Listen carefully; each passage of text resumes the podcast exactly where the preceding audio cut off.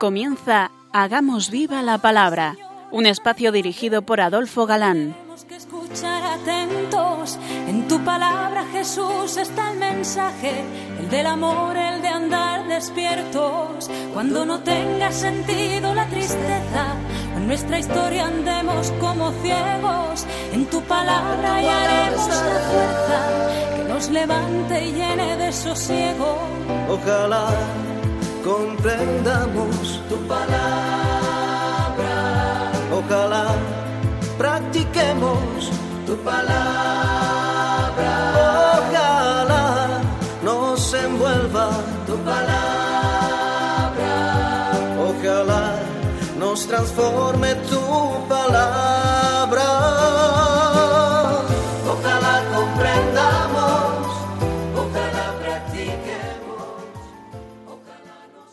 Hola amigos, un día más nos acercamos a la palabra de Dios que es viva y eficaz. Como sabemos, fieles a nuestra cita quincenal con todos vosotros. Aquí estamos de nuevo, Adolfo, y Ana, dispuestos a pasar este rato en vuestra compañía. Bienvenidos a nuestro programa Hagamos viva la palabra. Llegamos a una nueva emisión del curso dedicado al libro del Apocalipsis, que tantas preguntas está suscitando. Esto significa que se desconoce su contenido y además que es de tremendamente actual. efectivamente, y seguramente también que hay muchas similitudes entre los acontecimientos que nos está tocando vivir a los cristianos del siglo XXI y los que ocurrían en el final del siglo I. Eh, damos un pasito más en el análisis del texto y vamos hoy a abordar el capítulo 4, pero antes, si nos permitís, hacemos una pequeña recapitulación que ya empezábamos la pasada emisión al comentar la última de las siete cartas a otras tantas iglesias eh, del Asia Menor, y concretamente la de la Odisea. Hay en las siete cartas una unidad en cuanto a doctrina teológica, lo que es Jesucristo, eh, las virtudes teologales y las promesas.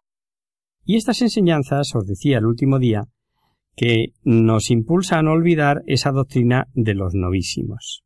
Si recordáis los nombres con los que Cristo se presentó, veíamos que era el amén, el testigo fiel, el testigo veraz, el único, el que tiene las llaves, dueño de la historia, primero y último, principio de la creación, principio causal. Eh, No menos interesante es ver como una vuelta al paraíso al citar la bienaventuranza prometida a cada una de esas iglesias. Hay apoyos del Antiguo Testamento y de los Evangelios. Allá se dio cuenta Adán que estaba desnudo, tapado con hojas cubre su vergüenza, su, nulo poder, su no ser nada, reducido a su puro ser natural, desprovisto de la blanca vestidura que proporciona pureza y alegría y que de nuevo ofrece el Apocalipsis. Y dice el Antiguo Testamento, allí cuando estaba en el paraíso, que al hombre se le abrieron los ojos. ¿Para qué? Para ver su desnudez. Ya no podía ver a Dios. Y el Apocalipsis, en la última carta, en esta de la, la Odisea lo hemos visto, ofrece el colirio que haga capaz de volver a ver a Dios. El Antiguo Testamento vemos la pérdida del árbol de la vida como alimento de inmortalidad, y en Apocalipsis vemos que nos dice Al vencedor le daré de comer del árbol de la vida que está en el paraíso de Dios. lo leíamos en el capítulo segundo. Y nos habla también del maná escondido, tan distinto a aquel del desierto que sólo valía para el sostenimiento de la vida espiritual. Si tuviéramos que dar un resumen telegráfico de lo escuchado, diríamos Jesucristo, Hijo de Dios, sacerdote, Rey eterno. Por él han sido creadas todas las cosas. Vendrá a juzgar con gran poder y majestad. Nos ha comprado con su sangre que ofrece a todos. Es amor, castiga por amor, mendiga nuestra amistad, respetando nuestra libertad. Nos ofrece sentarnos en su trono. Y comenzamos ahora una segunda parte de este interesante libro, en la que veremos a la Iglesia participando del poder de Jesucristo, vestida de sol, coronada de estrellas, sin que por ello deje de tener en su seno pecadores. Y nada más comenzar lo que ahora ya sí es Apocalipsis, revelación, revelación, se nos muestra la realeza de Dios, la gloria de Dios. Es el comienzo de esa gloria para la que no hay palabras para expresarla y que culminará con la visión del capítulo 22 del final del libro, con la descripción de la ciudad santa, en la que no hay ya lágrimas, ni duelos, ni gritos, ni trabajo, ni muerte. Allí no cabe maldición. No puede haber pecado al ver el rostro de Dios, y todo ello por los siglos de los siglos. Una pasada, que diríamos en nuestro lenguaje actual. Y como Dios es infinito, no cabe pensar, ojo a esto, en un gozo estático, quieto, aburrido. Es un gozar participando del gozo infinito de Dios, dinámico y pleno, muy, muy lejos de la parodia ridícula que algunas mentes blandas han querido representar con eso del aburrimiento en el cielo. En la primera parte hemos visto a Jesús que está en la iglesia, escondido, pero operante. Estaba muerto, pero vive. Decía en el capítulo primero. En la parte que comenzamos ahora, con el capítulo cuatro, vemos a Dios creador y participando de la misma divinidad al Cordero inmolado. Pero el plano es distinto. Fijaos, cuando escuchemos el texto, que la visión lleva al vidente de Patmos a pasar por una puerta abierta del cielo y que estuvo que ser elevado. Sube acá que te voy a enseñar. Oiremos en el texto. Y en, y en éxtasis comenzó a ver. Y nos encontramos con lo que ya hemos advertido varias veces y aclarado en la introducción no puede mm, e, expresar el vidente lo que ve. Es que no hay palabras, y, así el pobre ha de agarrarse a decirnos que era semejante a era... era transparente como un mar de cristal, y habla de jaspe, de cornalita, de un arco iris como de esmeralda. Y la voz que hablaba dice era como de trompeta. Luces, colores, piedras preciosas, arco iris. San Pablo, que fue arrebatado al cielo en un éxtasis, lo recordaréis del curso pasado, escribiendo a los Corintios, dijo que oyó palabras inefables de que el hombre que el hombre no puede pronunciar. Y del limitado campo de visión, el trono de Dios, se ensancha la visión para englobar a todo el universo. Una corte de veinticuatro tronos, con ancianos vestidos de blanco, con coronas de oro, tal vez los doce patriarcas del pueblo escogido y los doce apóstoles, iglesia completa e ideal como está en la mente divina, dicen los comentaristas de Verbum ya que todavía no se ha abierto el libro en que se relata su historia y el vidente es uno de los apóstoles. Y cuatro videntes, dice, posiblemente los cuatro elementos cósmicos que sustentan el trono de Dios. Barsotti dice que la creación irracional sostiene el trono mientras los hombres y ángeles adoran y cantan alabanzas. Como en las grandes teofanías del Antiguo Testamento, veremos relámpagos, voces, truenos, y el Espíritu Santo, simbolizado como es frecuente en la multiplicidad de sus siete dones. Cuando comencemos a leer este capítulo 4, la revelación nos hablará de cosas futuras tras la visión introductoria que estamos comentando. Y en estas cosas futuras, a partir de este capítulo, iremos viendo la persecución satánica, el milenio, la nueva persecución, la victoria del Cordero, juicio final y bodas del Cordero.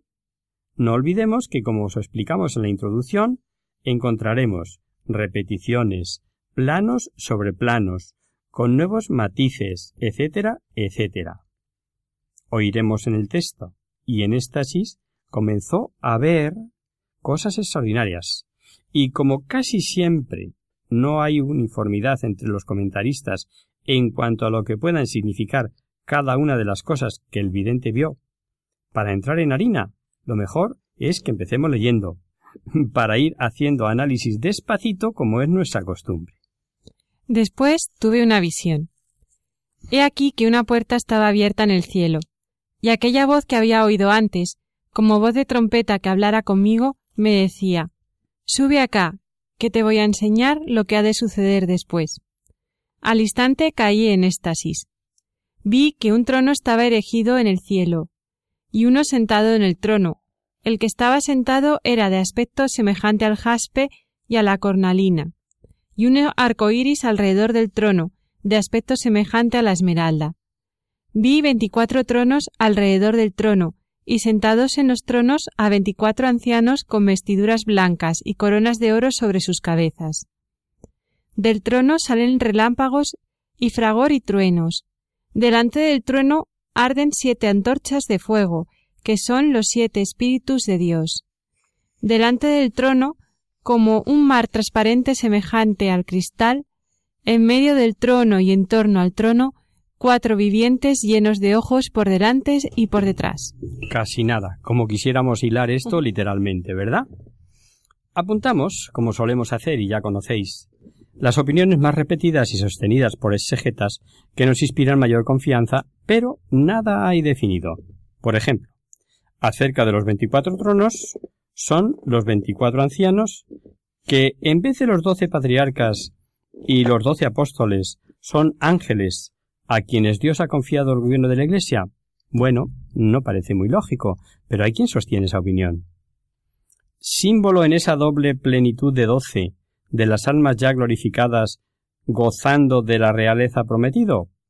Ojo, también hay quienes opinan así, pero no parece muy acertado por cuanto después veremos a esos veinticuatro ser portadores de copas con perfumes que son las oraciones de los santos, que eso sí lo dice. El ver allí simbolizado el pueblo escogido y las doce columnas del nuevo pueblo de Dios anima a una consideración que a veces olvidamos. Los patriarcas fueron uno tras otro, se fueron sucediendo, fueron pasando, y eso pasa con los apóstoles, que se irán sucediendo también uno tras otro. Pero ahí están todos como en un presente. En el cielo, no olvidemos, no hay tiempo. Allí no hay sucesión ante el trono. Por tanto, todo es simultáneo. Qué preciosa estampa. Juan ve como una fenomenal alfombra delante del trono y la ve como un mar de cristal, que revela la absoluta inaccesibilidad al trono, porque tú en el mar te hundes, ¿a que sí? También sobre los cuatro vivientes llenos de ojo por delante y por detrás, que acabamos de leer hay opiniones para todos los gustos. ¿Quiénes son esos cuatro vivientes?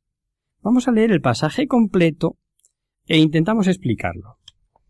El primer viviente como un león, el segundo viviente como un novillo, el tercer viviente tiene un rostro como de hombre, el cuarto viviente es como un águila en vuelo.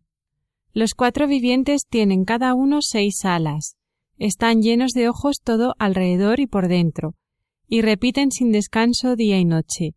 Santo, Santo, Santo Señor Dios Todopoderoso, aquel que era, que es y que va a venir. Y cada vez que los vivientes dan gloria, honor y acción de gracias al que está sentado en el trono y vive por los siglos de los siglos, los veinticuatro ancianos se postran ante él que está sentado en el trono, y adoran al que vive por los siglos de los siglos, y arrojan sus coronas delante del trono diciendo Eres digno, Señor y Dios nuestro, de recibir la gloria, el honor y el poder, porque tú has creado el universo, por tu voluntad no existía y fue creado. La visión es semejante a la que tuvo Ezequiel, como en aquella los cuatro seres eran de Ezequiel, es, son de difícil identificación. Eh, ¿Representan a todo el reino animal? Así tendríamos al león como el más mm, el rey de las fieras, el toro como el de los ganados, el águila como la reina de las aves, y el hambre y el hombre, perdón, como rey de toda la creación. Estaría representado el reino animal con lo más fuerte, lo más veloz, lo más digno de la creación. Veréis que es una de tantas opiniones de las que ni quitamos ni ponemos, por supuesto. En general, la tradición cristiana, y así lo vieron ya santazos de la talla y sabiduría de San Irineo o San Agustín, por ejemplo, han visto simbolizados en estos cuatro seres a los cuatro evangelistas. El contexto nos lleva a que son seres de los que Dios se sirve para el gobierno y para que le dé gloria toda la creación y aclama la santidad de Dios. Interesante la forma en que nos revela que allí no existe el tiempo, que es todo un presente, hemos escuchado, sin descanso día y noche. Es un presente en continua acción, o sea que de aburrimiento nada, repito. Sus ojos todo lo alcanzan, y al ser innumerables nos pueden estar hablando de conciencia despierta y universal. En cuanto A acoplar estos cuatro seres a los cuatro evangelistas, también ha habido interpretaciones para todos los gustos.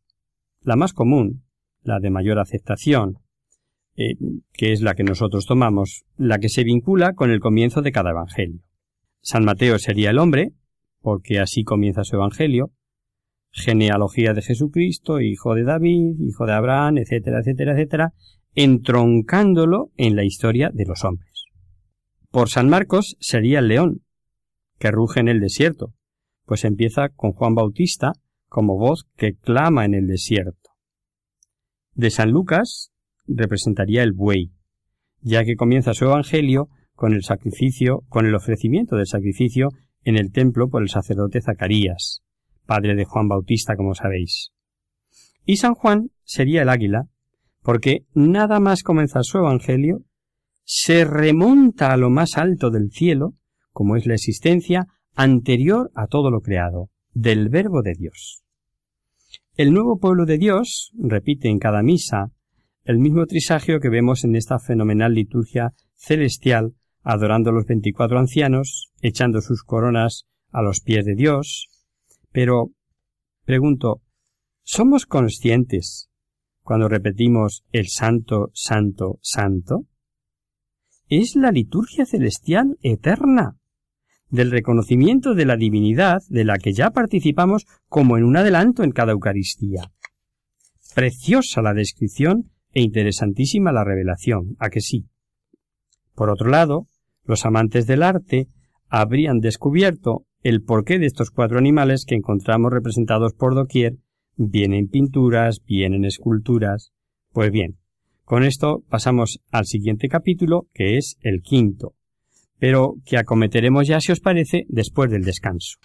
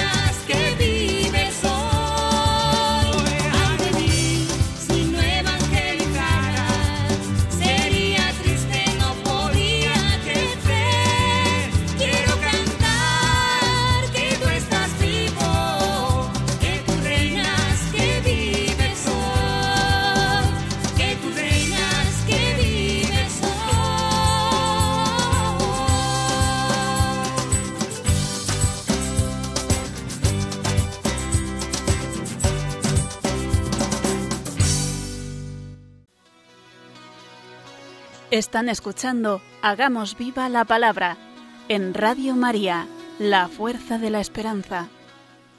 Amigos, de nuevo con vosotros tras este breve descanso musical. Os recordamos, queridos oyentes, que sintonizáis el programa Hagamos viva la palabra. Si queréis contactar con nosotros vía correo postal, lo podéis hacer a Radio María, Paseo Lanceros número 2, primera planta 28024 de Madrid y si lo preferís, al correo electrónico hagamos viva la palabra arroba radiomaria.es. Para los que se acaban de incorporar, decirles que estamos analizando el Apocalipsis y concretamente en su capítulo quinto. Así es. Y si en el capítulo anterior la visión nos llevó a ver el trono de Dios y del universo desde el punto de vista del cielo, a Dios omnipotente y su corte, la grandiosa visión de este capítulo 5 que ahora comenzamos, nos muestra a Cristo centro de la historia, Cristo centro de la creación. El Cordero Manso, inmolado, se ve ahora poderoso en el centro de la divinidad. Dios, en su vida, es incomunicable, no ya a los hombres ni a los propios ángeles, y he aquí el misterio. Dios se comunica. Dios se da. Se revela en Cristo y lo hace gratuitamente. El capítulo anterior terminó, con una preciosa dosología al Padre. Digno eres, Señor, Dios nuestro, de recibir la gloria, el honor, el poder, porque tú creaste todas las cosas y por tu voluntad fueron creadas. Ahora el Cordero inmolado por los pecados del mundo se presenta como único digno de tener en su mano el libro y abrir los acontecimientos de la historia. Y ahora comprenderemos por qué después de ver la visión del trono, veremos a Jesucristo en medio del trono y de los vivientes y de los ancianos. El Padre pone en sus manos los destinos de toda la humanidad. Sin el Cordero degollado todo quedaría escondido, indescifrable, incognoscible, historia, creación, Dios mismo. Y veremos que con el Padre recibe todo honor, toda gloria, todo poder y bendición. El vidente, que conoce las luchas, persecuciones, deseos de conocer el triunfo de la Iglesia, llora desconsolado. Un ángel, con potente voz, que llega hasta las potencias del Hades, proclama que nadie, ni el hombre, ni ángel, ni en el cielo, ni en la tierra, ni vivo, ni difunto, tiene dignidad para conocer y dirigir los sucesos del universo. Decíamos antes mm, que uno de los ancianos se acerca al vidente y le consuela. No llores, le dice. He triunfado. ¿De quién? El león de Judá, león victorioso y cordero que está degollado, pero de pie. Degollado por los pecados del mundo, pero de pie. Porque ha resucitado.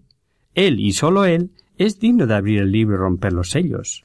Como león lucha y vence, y como cordero se inmola y paga. Vamos a leer ya del versículo o sea, de este capítulo 5, los versículos del 1 al 6. Vi también en la mano derecha del que está sentado en el trono un libro, escrito por el anverso y reverso, sellado con siete sellos. Y vi a un ángel poderoso que proclamaba con fuerte voz ¿Quién es digno de abrir el libro y soltar sus sellos? Pero nadie era capaz, ni el cielo, ni la tierra, ni bajo la tierra, de abrir el libro ni de leerlo y yo lloraba mucho porque no se había encontrado a nadie digno de abrir el libro ni de leerlo. Pero uno de los ancianos me dices, me dice, no llores, mira, ha triunfado el león de la tribu de Judá, el retoño de David. Él podrá abrir el libro y sus siete sellos. Entonces vi de pie en medio del trono y de los cuatro vivientes y de los ancianos un cordero como degollado, tiene siete cuernos y siete ojos, que son los siete espíritus de Dios enviados a toda la tierra. Veréis que el Cordero se presenta con plenitud de poderes simbolizados en esos siete cuernos. Recordáis el simbolismo, ¿verdad? Siempre ha significado el cuerno fuerza, lo comentamos en los primeros programas. Así es mostrado generalmente por los guerreros, incluso poniéndolos en sus cascos. Y, y se presenta con plenitud de omniscencia y providencia universal, simbolizada en qué? En esos siete ojos, y que nos dice el texto que nada escapa a su observación. Cuando el profeta Zacarías habla de la piedra con siete ojos puesta ante Josué, dice después Esos siete son los ojos de Yahvé, esos recorren toda la tierra. Eh, os puntualizo, ¿el siete qué era? Plenitud, ¿verdad? Luego toda la tierra. Ojos de Yahvé, ojos del Cordero son, lo dice el mismo texto que hemos leído. Los siete espíritus de Dios enviados a la tierra. Claro, el Espíritu Santo, que es único, aparece como múltiple para significar la abundancia de sus dones. El Espíritu Santo, que en el capítulo anterior se hallaba, se hallaba junto al que vio sentado en el trono, al Padre, ahora lo vemos en el Cordero. Interesante forma simbólica de expresar lo que tantas veces nosotros, después de veintiún siglos, expresamos. Creo en el Espíritu Santo que procede del Padre y del Hijo. Vaya revelación. Dios Padre en el trono, el Hijo Redentor revestido de todo poder y gloria, y el Espíritu Santo con su plenitud de, dones en el mismo plano. La escena que sigue es de una grandeza admirable. Cristo, el Cordero degollado, recibe juntamente con el libro la alabanza de toda la creación. Y después esa clara alusión al Espíritu Santo, mm, procedente del Padre y del Hijo, como rezamos en el credo, leemos que los cuatro vivientes y los veinticuatro ancianos, ancianos y mm, miles y miles de ángeles, todos unidos en esa dosología con cuatro términos cielo, tierra, mar y abismo dando gloria, honor e imperio al Padre y al Cordero por los siglos de los siglos, y adorando de hinojos repetían Amén. Solamente Amén de aprobación a la aclamación cósmica universal. Pero mejor lo leemos despacito, escuchemos con atención. Y se acercó y tomó el libro de la mano derecha del que estaba sentado en el trono. Cuando lo tomó, los cuatro vivientes y los, veinticuatro ancianos se postraron delante del Cordero. Cada uno una cítara y copas de oro llenas de perfume, que son las oraciones de los santos, y cantan un cántico nuevo diciendo Eres digno de tomar el libro y de abrir sus sellos, porque fuiste degollado y compraste para Dios con tu sangre hombres de toda raza, lengua, pueblo y nación, y has hecho de ellos para nuestro Dios un reino de sacerdotes, y reinan sobre la tierra y en la visión oí la voz de una multitud de ángeles alrededor del trono, de los vivientes y de los ancianos. Su número era miriadas y miriadas y millares de millares, y decían con fuerte voz Digno es el Cordero degollado de recibir el poder, la riqueza, la sabiduría, la fuerza, el honor, la gloria y la alabanza. Y toda criatura del cielo, de la tierra, de debajo de la tierra y del mar, y de todo lo que hay en ellos, oí que respondían al que está sentado en el trono y al Cordero, alabanza, honor, gloria y potencia por los siglos de los siglos. Y los cuatro vivientes decían, Amén. Y los ancianos se postraron para adorar. Preciosa visión, ¿verdad? Dice que los veinticuatro ancianos tenían en sus manos copas de oro llenas de perfume.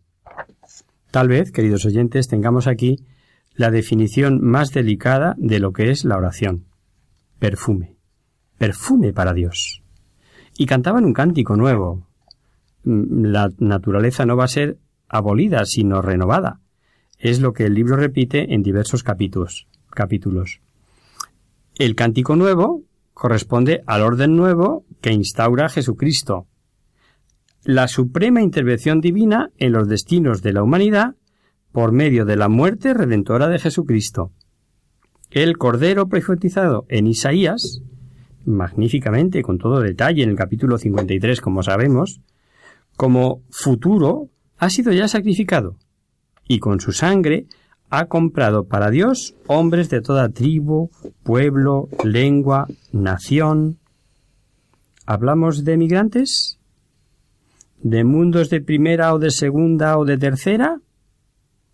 ¿O del norte o del sur? Jesús muere por todos, y dice más el texto, dice más esta extraordinaria visión que nos transmite Juan.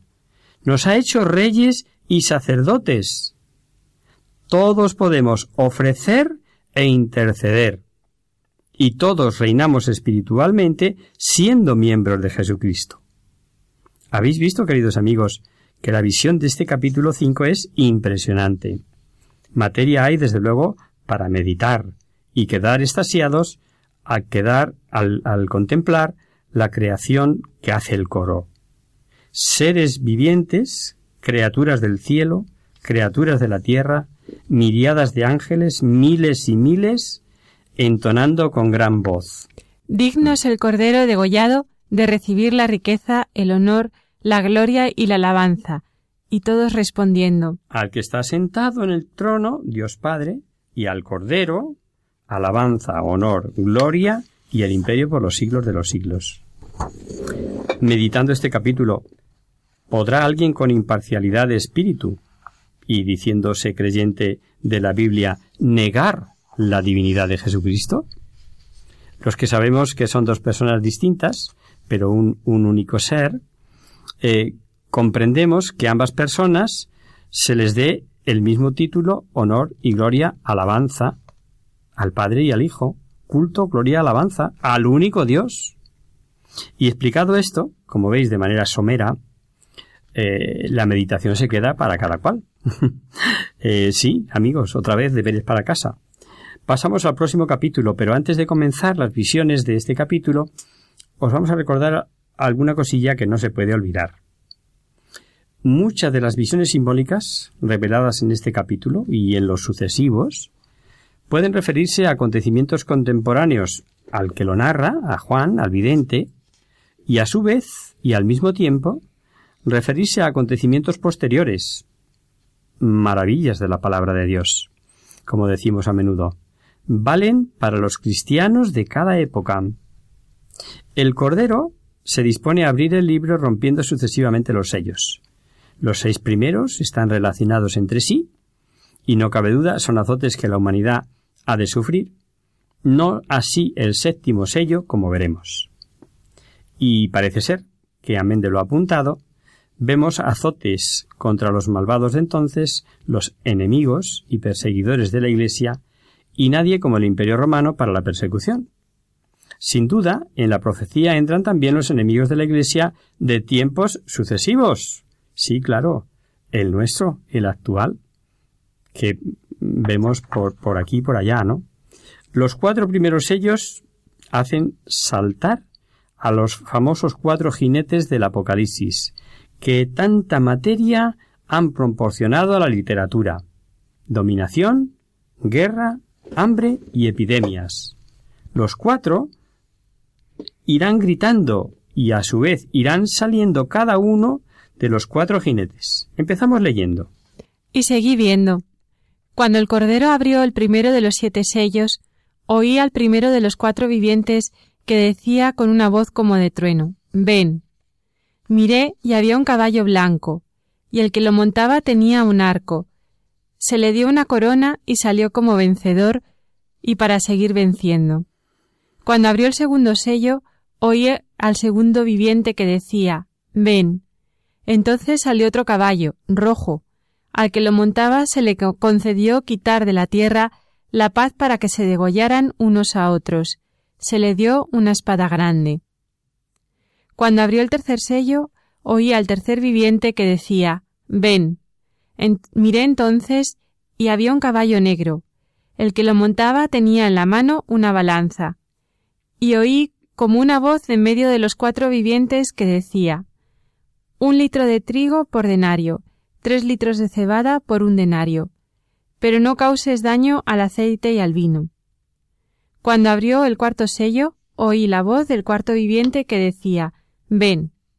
Miré entonces y había un caballo verdoso, el que lo montaba se llamaba muerte, y el Hades le seguía. Se les dio poder sobre la cuarta parte de la tierra, para matar con la espada, con el hambre, con la peste y con las fieras de la tierra. El primero es un caballo blanco, provisto de arco y corona como símbolo de victoria. Bien puede significar el azote al imperio romano de los partos, famosos guerreros provistos de arco y buena caballería, dieron al imperio y que durante la segunda mitad del primer del siglo I eh, fueron el terror para los romanos. Y es la explicación más plausible. Digo esto porque San Irineo y algunos comentaristas creen que este caballo, tanto por el color como mm, porque en el capítulo 19 aparecerá Jesucristo montado en un caballo blanco, representa a Jesucristo. Pero esto no es aceptable y esta interpretación no cuadra. ¿Por qué? Pues primero la visión de los cuatro eh, jinetes simbolizan sin duda mm, eh, género eh, de, azotes de todo tipo, ¿no? Segundo, hay una unidad con otros tres que representan calamidades. Y tercero, no puede ser Jesucristo porque Él es quien les permite la salida con la apertura de cada sello.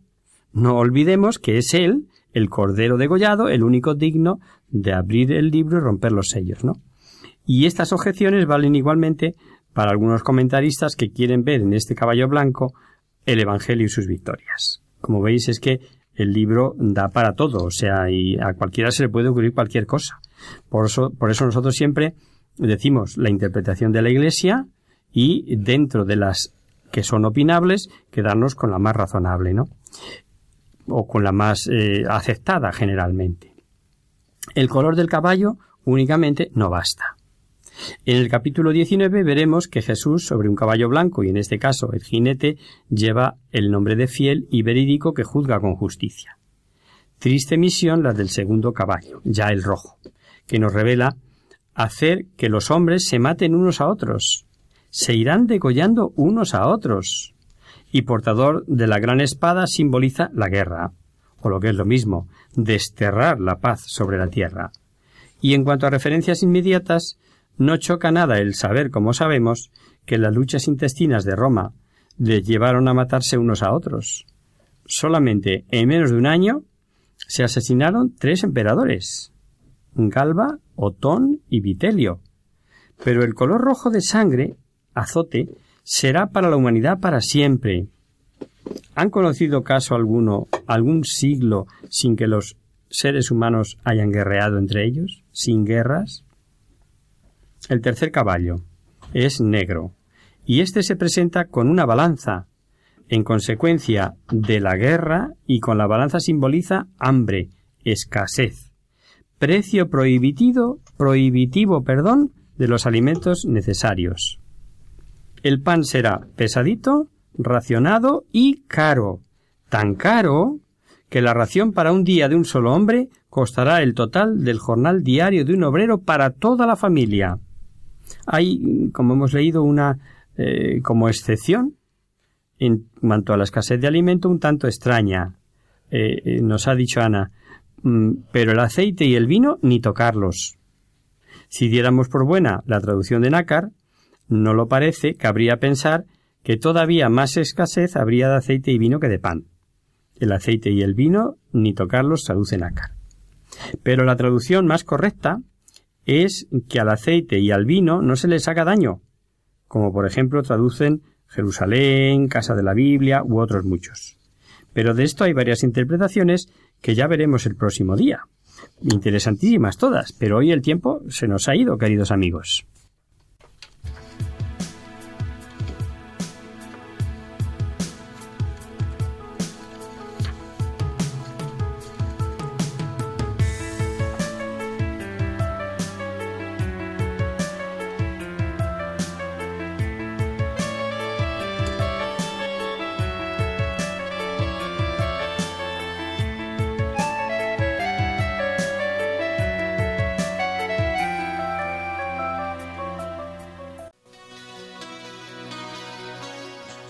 Conocer, descubrir, saber. En Hagamos Viva la Palabra. Hoy vamos a dar por respuesta a María Luisa Salas, de Barcelona, que nos hace una confidencia y una pregunta. Hola amigos, me encanta el programa de Apocalipsis y veo que hay muchas preguntas al hilo del mismo. He estado dudando de escribiros, porque mi pregunta es sobre los valores que cuando habéis hablado de ello me han ayudado mucho para el trato con mis nietos, en mi tarea educadora ocasional, colaborando con mi hija. Pero hay uno que yo creo que es una cosa buena, o al menos así yo lo, veo, pero dudo si es un valor en sí. pues me faltan argumentos cuando trato de inculcarlo. Es el de la docilidad. ¿Me podéis dar alguna idea al, respecto? Muchísimas gracias y que Dios os bendiga. Querida Luisa, encantadora tarea la de cuidar nietos participando en su educación, aunque a veces resulte dura. Con gusto te hablamos sobre este valor, que vaya si lo es, aunque está prácticamente olvidado, en esta sociedad del siglo XXI. Es más, incluso mm, hasta mal visto, pero que es básico para el cristiano. Para muchos es sinónimo de debilidad o de falta de audacia, por supuesto, totalmente falso. Jesucristo se mostró especialmente dócil y calificó a los mansos y dóciles de, de bienaventurados, así que debe ser un valor deseable para todo cristiano. Pero ¿qué entendemos por docilidad? Se define como aquel valor que nos hace conscientes de la necesidad de recibir dirección y ayuda en todos los aspectos de nuestra vida. Es decir, nos hace tener la suficiente humildad y capacidad para considerar y aprovechar la experiencia y conocimientos de los demás. Nada más alejado de la forma de ser de estos tiempos en las que nos creemos autosuficientes y mejores que nadie, en los que creemos que lo sabemos todo y nos indigna que alguien lo ponga en duda, en los que no aceptamos consejos ni correcciones mm, de nadie. La humanidad está falta de esta docilidad si aspiramos a cultivar este valor en nuestra vida, debemos aprender a escuchar.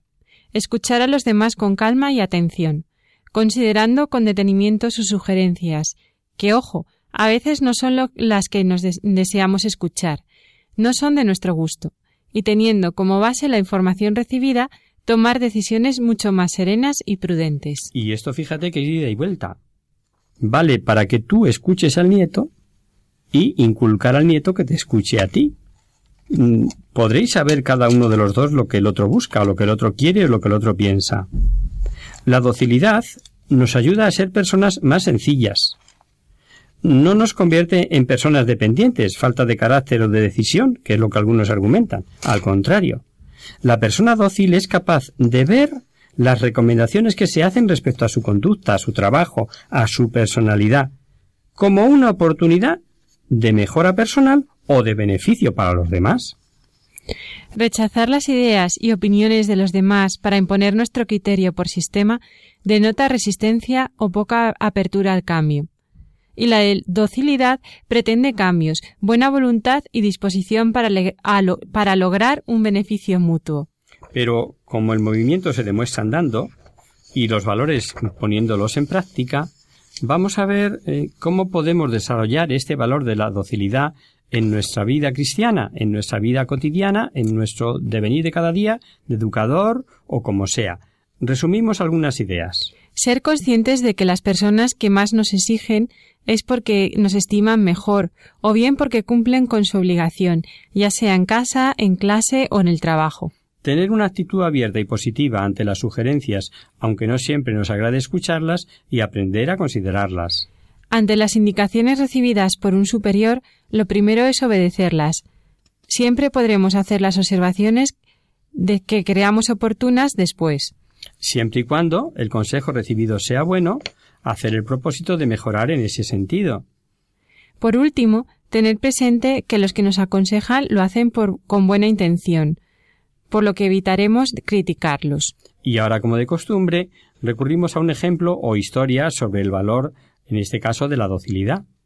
Y como nos ha resultado imposible encontrar un cuento que ilustrara este valor como hacemos otras veces, lo que denota lo devaluado que está este valor de la docilidad hasta el punto de hablarles, de no hablarles de él a los niños, eh, por lo tanto vamos a leer un pasaje del Evangelio de San Mateo que sí habla de docilidad cuando se marcharon los reyes de Oriente, un ángel del Señor se le apareció en sueños a José y le dijo Levántate, toma al niño y a su madre, huye a Egipto, y quédate allí hasta que yo te diga, porque Herodes va a buscar al niño para matarlo. Él se levantó, tomó al niño y a su madre por la noche y huyó a Egipto. Allí permaneció hasta la muerte de Herodes, para que se cumpliera lo que el Señor había dicho por medio del profeta. De Egipto llamé a mi hijo. Muerto Herodes, un ángel del Señor se le apareció en sueños a José en Egipto y le dijo Levántate, Toma al niño y a su madre, y vete a la tierra de Israel, porque ya han muerto los que atentaban contra la vida del niño. Él se levantó, tomó al niño y a su madre, y entró en la tierra de Israel. Pero al oír que el Arquelao reinaba en Judea en lugar de su padre Herodes, temió ir allí, y avisado en sueños se retiró a la región de Galilea, y fue a habitar a una ciudad llamada Nazaret, para que se cumpliera lo que habían dicho los profetas. Será llamado Nazareno. San José es todo un ejemplo de docilidad a la voluntad de Dios y sirve a Dios como persona inteligente, poniendo en juego todas sus capacidades humanas. Ya nos dice San Mateo que desde su juventud era tenido por hombre justo y fiel a Dios. Por eso atiende dócilmente las indicaciones del ángel, acoge a María, creyendo que ha concebido por obra del Espíritu Santo, pone el nombre de Jesús al niño según se le indica, marcha rumbo a Egipto, regresa cuando se le dice, toda su vida fue una muestra de docilidad que nos puede servir de ejemplo a todos, y en la que a veces no reparamos mm, por haber llevado una vida sencilla y discreta. Para acabar, querida amiga, un pensamiento de François de Lorchefort. Es necesario tener tanta discreción para dar consejos como docilidad para recibirlos. Está en primera persona, pero creo, querida María Luisa, que tú sabrás usarlo como educadora. Muchísimas gracias por tu carta y por escribirnos. Y hasta aquí, queridos oyentes, el programa de hoy. Os dejamos con nuestra sintonía. Y recordaros que si queréis dirigiros al programa para cualquier duda, aclaración o sugerencia, participando en el espacio Conocer, Descubrir, Saber, Estamos a vuestra total disposición y encantados de atenderos en la siguiente dirección. Radio María, Paseo Lanceros número 2, primera planta, Madrid 28024. O bien, si lo preferís, al correo electrónico hagamos viva la palabra arroba radiomaria.es. El próximo miércoles, como sabéis, está el programa que alterna con nosotros, La Tierra Prometida. Por tanto, nosotros nos encontraremos de nuevo dentro de 15 días, si Dios quiere. Con un programa en el que seguiremos profundizando en el tesoro escondido en estas páginas del interesante libro del Apocalipsis. Hasta el próximo día, amigos. Hasta dentro de 15 días.